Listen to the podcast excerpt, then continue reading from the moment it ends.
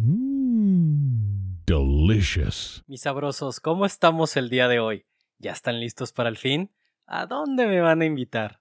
Pues yo estoy aquí frente al micrófono que tanto me encanta usar para traerles otra de mis peripecias mentales, que, ah, cómo me divierte compartirles. Y pues en esta ocasión les traigo un tema bastante polémico, como casi todo lo que les he traído en este podcast.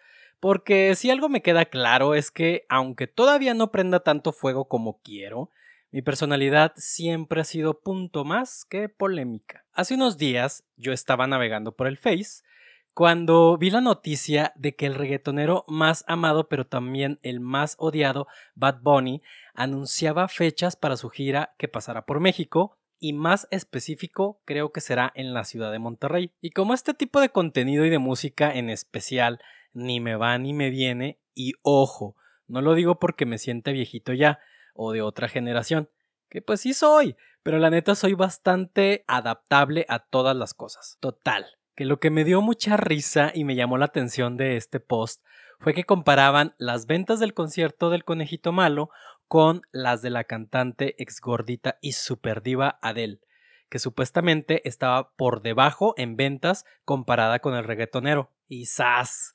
Que se dejan venir las burlas, las comparaciones y sobre todo esos análisis épicos que se avienta la gente, que se creen expertos en música, industria pop, política y todo lo que milenariamente tiene que ver con lo que está in y lo que está out.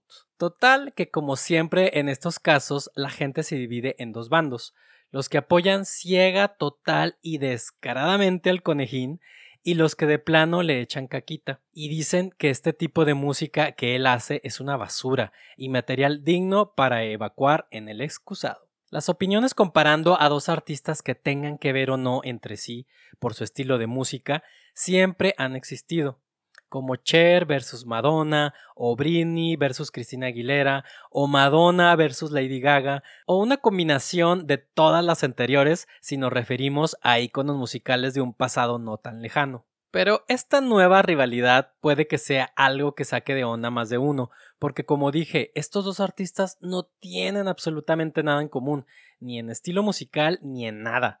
Entonces, creo que en mi humilde opinión la comparación es un poquito odiosa. Se sabe que yo en lo personal no soy ni fan del reggaetón ni mucho menos del mentado Bad Bunny.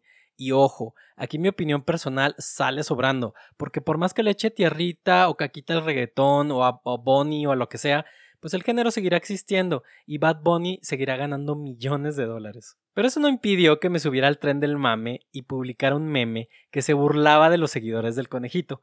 Es, es, este meme donde está una niña corriendo para salvar su vida porque está en medio de unos changos que le arrojan cosas y la leyenda del meme dice que esos eran los fans del reggaetonero que se enojan cuando les echan carrilla a su ídolo. Y pues para mi sorpresa no recibí ni un solo ataque por este meme, como lo ha sido en otras ocasiones. Al contrario, creo que ha sido el meme que más me han compartido y que estuvo a punto de hacerse mini viral o algo así. Y esto me llama mucho la atención, porque como nuestra opinión no contiene nunca la verdad absoluta y siempre hay detractores que se van directa a tu yugular cuando no están de acuerdo contigo, me sorprendió que en este caso la mayoría se riera y nadie se sintiera cristaleramente ofendido por esta publicación. Esto me hizo preguntarme, o tengo pura gente que no le gusta ese artista, o tal vez esconden sus verdaderas inclinaciones musicales porque les da pena apoyar públicamente al conejito.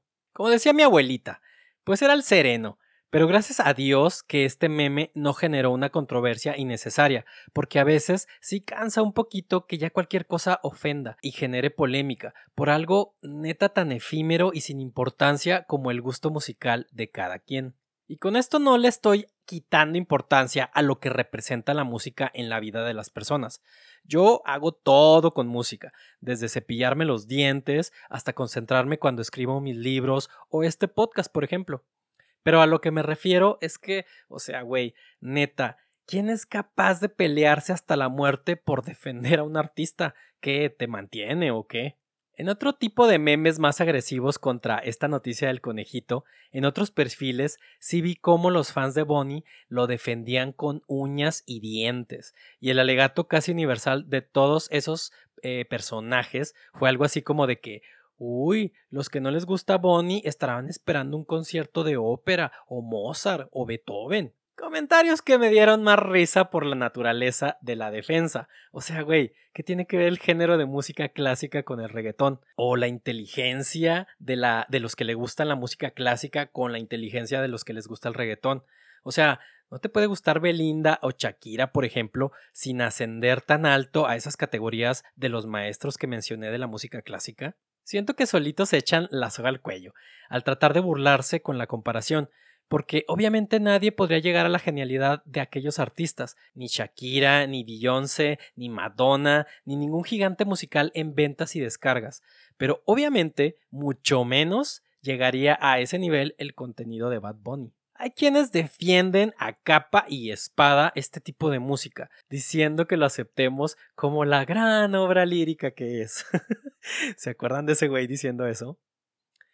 Y entonces, una cosa es respetar los gustos de cada quien y otra muy diferente, hablar de más o sin sentido, dejándose llevar por burdo fanatismo y por la moda. Yo honestamente, y ojo, sin ser el más feminista del mundo, me parece denigrante la manera en que exponen, por ejemplo, a la mujer en las letras del reggaetón. Un simple objeto es mucho, comparado con lo que he llegado a escuchar de las letras de ese género musical.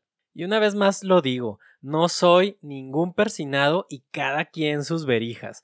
Pero no mamen, jamás podría yo ponerme a hacer semejantes comparaciones entre las letras de la música pop y el reggaetón.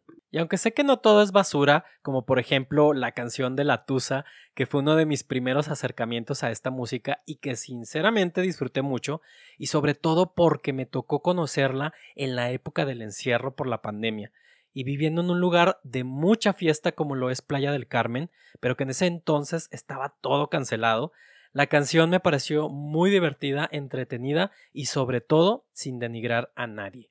Y como dijo el buen Benny, el respeto al derecho ajeno es la paz. Ve y siéntete orgulloso de tus verijas musicales y personales, pero eso sí, siempre respetar la regla de oro.